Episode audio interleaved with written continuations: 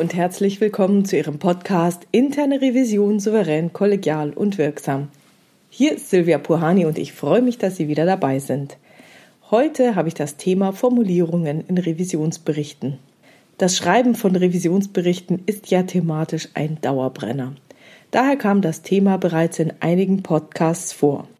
Zum Beispiel in Folge 45 How Effective Communication Skills Contribute to Successful Audits und das war ein Interview mit Tracy Marquardt.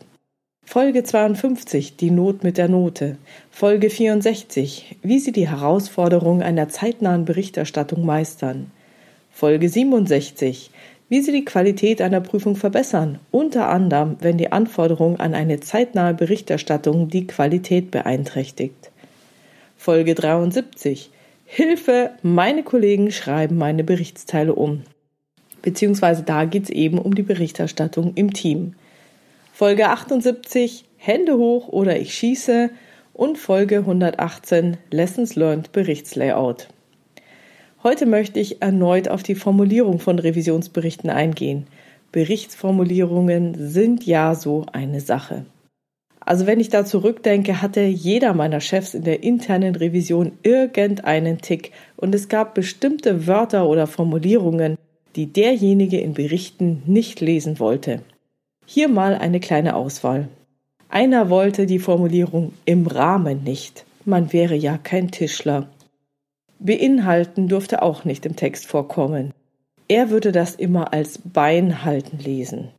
Einer wollte das Wort Fokus nicht, den Grund habe ich nie verstanden und so weiter und so weiter. Also jeder hat eben seine Ticks. Mittlerweile habe auch ich als Revisionsleiterin eine Ticks und reagiere auf einige Dinge und Formulierungen echt schon allergisch. Wie zum Beispiel, es ergaben sich keine Feststellungen. Die Begründung können Sie in Folge 78 dieses Podcasts hören. Inzwischen ist mir eine neue Formulierung aufgefallen, die ich nicht mag, da sie zu Missverständnissen führen kann. Ich befinde mich also gerade in der Vorstufe zu einer allergischen Reaktion. Es handelt sich um die Formulierung, wir haben lediglich hier und da Feststellungen getroffen. Vielleicht sagen Sie jetzt, hey, das klingt doch toll. Ja, ja, es kann toll klingen.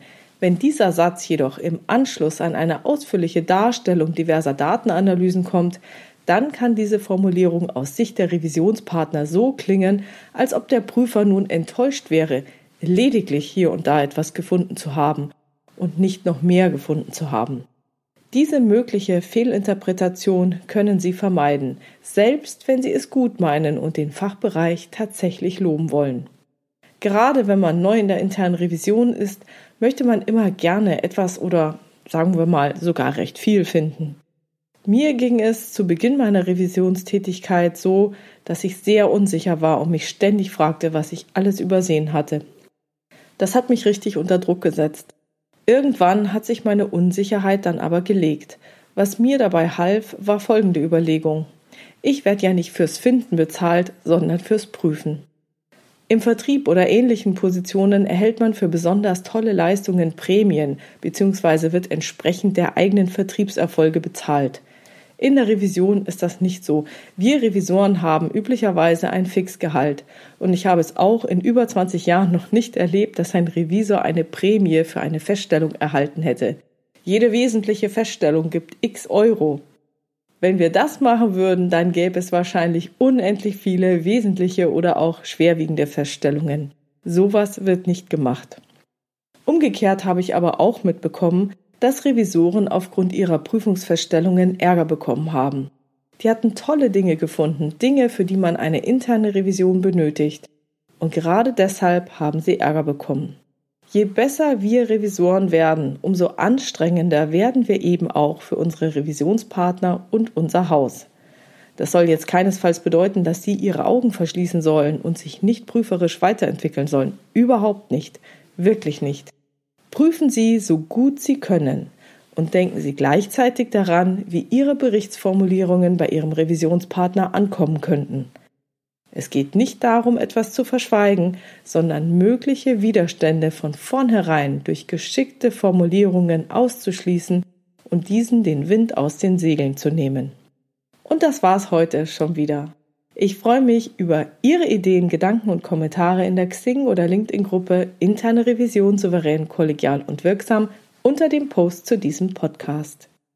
Wenn Sie ein Thema umtreibt oder Sie eine Frage haben, die Sie in diesem Podcast gerne beantwortet hätten, schreiben Sie mir gerne per Mail an info@puhani.com oder Sie nutzen eines der Kontaktformulare auf meiner Webpage www.puhani.com.